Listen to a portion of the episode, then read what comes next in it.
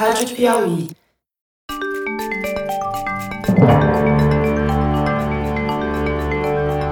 Opa, opa!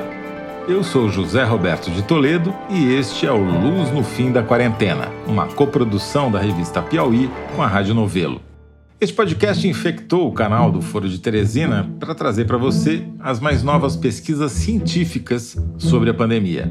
Mas fique tranquilo porque é uma infecção benigna. Ela vai embora assim que a Covid-19 nos deixar em paz.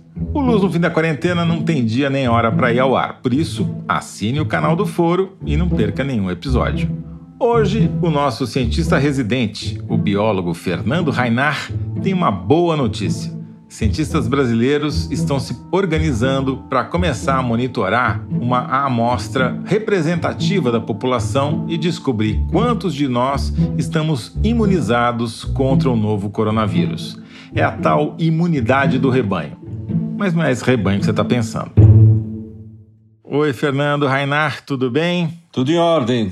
Então, hoje a gente combinou de conversar sobre a tal imunidade do rebanho e como é que a gente chega nela, porque afinal de contas não tem talvez luz mais brilhante no fim do túnel do que quando a gente conseguir finalmente estarmos todos imunizados. Já existe algum estudo, algum paper acadêmico sobre a imunidade do rebanho nesta epidemia de novo coronavírus? Olha, Toledo, eu não achei nenhum. Tá tão corrido essa coisa que é difícil de saber se existe ou não, mas aparentemente não existe. Na primeira fase dessa pandemia, todo mundo que estava desenvolvendo teste estava desenvolvendo testes para saber se a pessoa estava com a doença. Esses testes imunológicos, eles detectam se a pessoa já teve a doença. No começo da epidemia, esses testes nem eram importantes, né? E eles já foram desenvolvidos agora para saber se as pessoas já tiveram a doença. Como é que funciona? É que nem aquele teste para saber como é que está a, a, concentração de açúcar no sangue, é isso? É, exatamente isso. Mas a analogia melhor para todo mundo entender é o teste de gravidez você compra na farmácia, tem um negocinho, você põe um pouco de urina na ponta do negócio e aparece uma banda, grávida ou não grávida. É exatamente um equipamento parecido com esse, um testezinho assim. Só que em vez de você pôr urina, você fura o dedo, basta uma gotinha de sangue e vai falar: você já é imune ao coronavírus ou você não é imune ainda ao coronavírus. Com esse teste agora disponível, você pode começar a fazer pesquisa sobre a imunidade de rebanho mas é muito importante. Eu acho que primeiro era bom a gente conversar um pouco sobre a importância da imunidade do rebanho, o que, que ela é. Certo. Explica direito aí, que eu estou fazendo de conta que sei, mas não sei.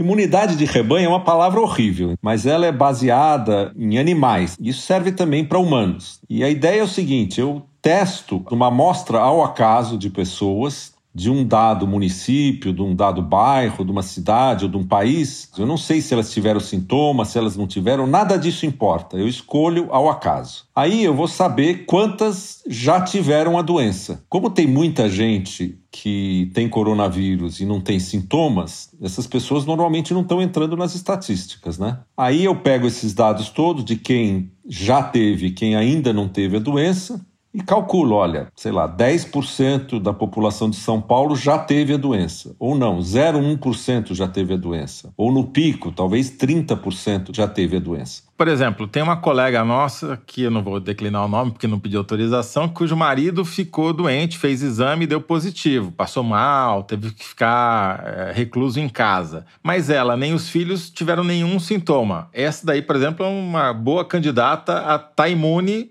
só que não sabe porque não tem teste, ou pelo menos não foi feito o teste. É mais ou menos isso que esse estudo procura medir. Exatamente. Essa família toda da pessoa pode ter sido infectada, são aquelas pessoas que não apresentam sintomas, mas é importante a gente saber quantas pessoas estão assim. E num segundo momento, você gostaria de saber quem são essas pessoas, uma a uma. Porque o marido da tua colega, ele seguramente está imune à doença. Agora, se o filho e ela também já tiverem imunizados, é ótimo, porque você põe um carimbo verde na testa delas e fala: ó, vocês já podem sair na rua, vocês podem fazer tudo, vocês podem trabalhar em loja, vocês já estão imunizados. E elas não ficam mais doentes e tampouco transmitem para ninguém. Exatamente. Né? Ainda não é uma coisa absoluta, certa, mas todos os dados indicam que quando você tem esses anticorpos contra o vírus, você já está imune e você não transmite mais a doença. O objetivo final numa pandemia como essa é você ter imunidade de rebanho por volta de 80%. Porque quando você tiver imunidade de rebanho por volta de 80%, o vírus não consegue achar mais vítima. Tenta pular para uma pessoa, cai na boca do cara e é morto pelo sistema imune do cara. E aí realmente vai ser a hora que você pode sair de todas as medidas e ficar livre do problema. Quer dizer, a imunidade do rebanho tem que ser um objetivo final, só que como faz para chegar lá? Então, o objetivo final é você ter a imunidade do rebanho com um número menor possível de mortes. Porque o jeito mais fácil de obter imunidade de rebanho é você deixar o vírus correr solto. Que foi o que o Boris Johnson tentou fazer na Inglaterra e ele acabou no hospital e morreu um monte de gente, não é isso? É, ele não tentou fazer exatamente isso. Ele tentou deixar o vírus correr solto sob certo controle. E aí é difícil esse tal desse certo controle. E aí deu errado lá. E nos Estados Unidos também não fizeram quarentena, não fizeram isolamento social, deu esse pico enorme que eles estão tendo lá. Então, você tem que achatar o pico, fazendo a quarentena de todo mundo. Durante esse achatamento do pico, você consegue tratar o melhor número de pessoas.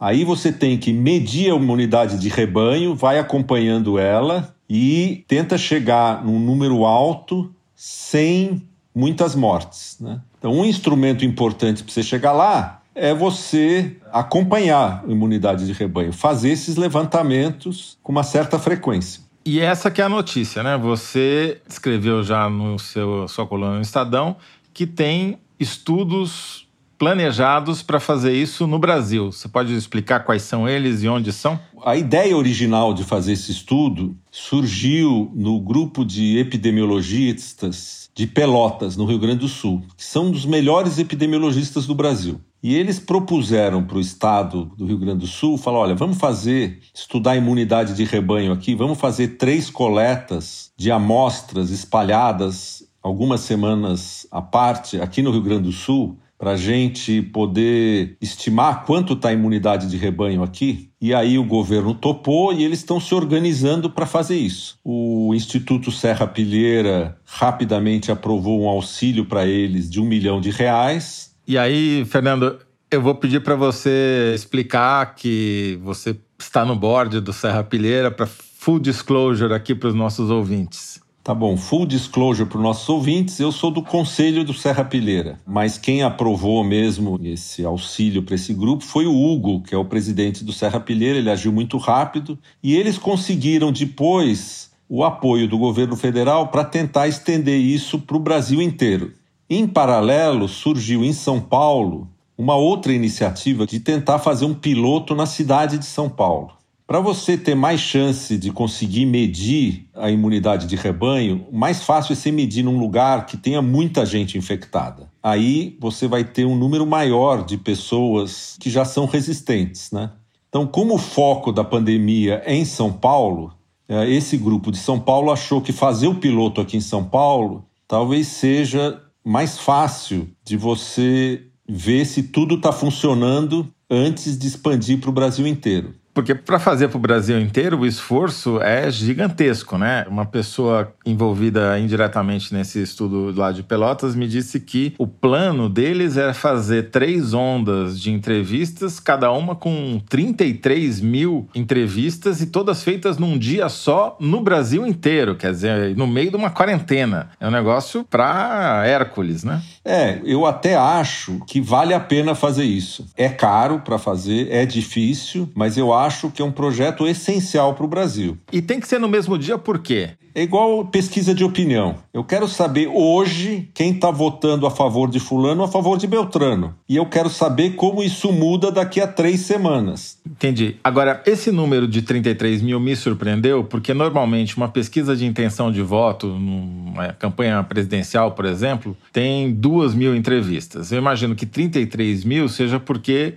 eles querem ter resultados válidos para todas as unidades da federação e provavelmente para todas as capitais capitais, pelo menos. Quando você vai fazer uma pesquisa eleitoral para presidente, é o seguinte: você vai votar no A, no B, anular, votar em branco ou não sei. São quatro opções. Agora, se você está tentando achar uma pessoa resistente ao coronavírus numa região do Brasil onde praticamente ninguém foi infectado hoje, Vamos imaginar lá no interior do Amazonas, por exemplo. Você vai ter que testar muitas pessoas para achar aquele cara que está infectado. O equivalente em pesquisa eleitoral é no caso dos vereadores. Se quiser desenhar uma pesquisa para saber quantos votos vai ter aquele cara que está lá no fim da fila, aquele cara que só a família dele vai votar, Esquece. você vai ter que ter uma amostragem que pega a família dele, entendeu? Aí essa amostragem tem que ser enorme. E agora, com essa pesquisa no Brasil, seria o melhor instrumento para a gente começar a planejar a bendita saída da quarentena, que afinal de contas é o objetivo desse programa, não é isso? É isso, é isso. Primeiro, agora, a gente já tem os testes para fazer, tem epidemiologistas no Brasil capazes de fazer isso, que têm experiência em fazer isso. O problema dessa imunidade de rebanho é que ela foi muito pouco discutida com a população em geral, a não ser por governantes muito bem preparados, como Angela Merkel. Angela Merkel, há duas semanas atrás, falou: olha, 70% dos alemães vai pegar o coronavírus. Foi um choque no mundo inteiro. Mas ela sabia que só com imunidade de rebanho é que a gente vai sair bem no fim do túnel. O objetivo, no fim, é que todo mundo pegue o vírus. Para isso, você tem que achatar a curva para todo mundo que pegar e for mais sério o caso poder ser tratado, para os hospitais aprenderem a tratar pessoas com coronavírus. Aí você tem que ter esses testes para saber quão perto você está da imunidade de rebanho, porque vamos supor que um teste desse mostre que depois que São Paulo saiu do pico, ele está com 60%. Aí nós estamos perto. Entendi. E no fim, também, você saber a imunidade de rebanho depois do pico ajuda a você tentar proteger os mais suscetíveis o maior tempo possível, de modo que, teoricamente, a gente gostaria que eles fossem os últimos a serem infectados.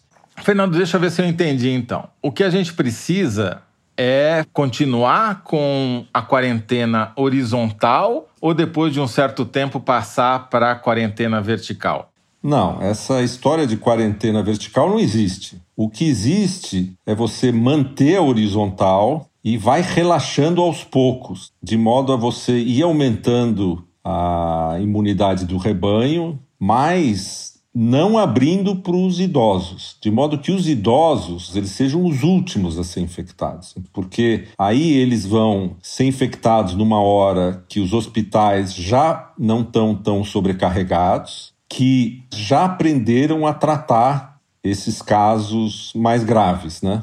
Por isso que também me parece importante acompanhar o desenvolvimento em cada cidade, porque o ritmo vai ser muito diferente, né? Então você pode eventualmente começar a abrir a quarentena num lugar específico enquanto você está acirrando a quarentena em outro. Exatamente. Quer dizer, vai ter uma primeira onda e essa primeira onda, ela vai atingir primeiro uma cidade, depois a outra, depois a outra. E você tem que monitorar a imunidade de rebanho em cada uma dessas cidades após o pico. Bom, nós demos uma boa notícia hoje aqui, né? Então, pelo menos o Brasil está cogitando fazer uma parte essencial do planejamento para podermos sair da quarentena, que é essa pesquisa que vocês tão bem explicou até agora. Já dá para se falar em prazo? É, o mais importante agora, em relação a prazo, é organizar direito as pesquisas, ter certeza que o teste que vai ser usado para fazer as pesquisas é confiável e, finalmente,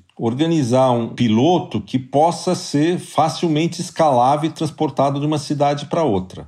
Eu imagino que o objetivo desses dois grupos é começar isso nas próximas semanas. Teoricamente, o melhor momento para fazer isso é quando a pandemia já estiver abaixando nas grandes cidades, que provavelmente vai ser no começo de maio em São Paulo.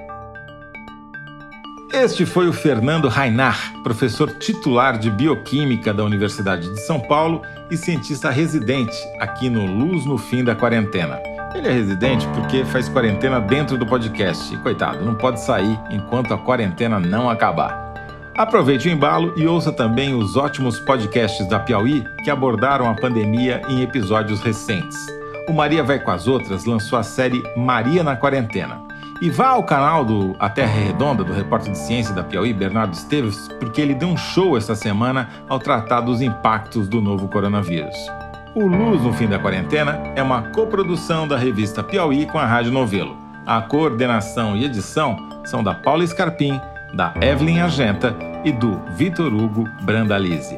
A identidade sonora é da Mari Romano e quem finaliza o programa é o João Jabassi. A coordenação digital é da Kellen Moraes. Yasmin Santos e Emily Almeida fazem a distribuição nos tocadores e nas redes sociais. A identidade visual é da Paula Cardoso e o Motion Graphics da Renata Buono. Eu sou José Roberto de Toledo. Até o próximo episódio. Tchau!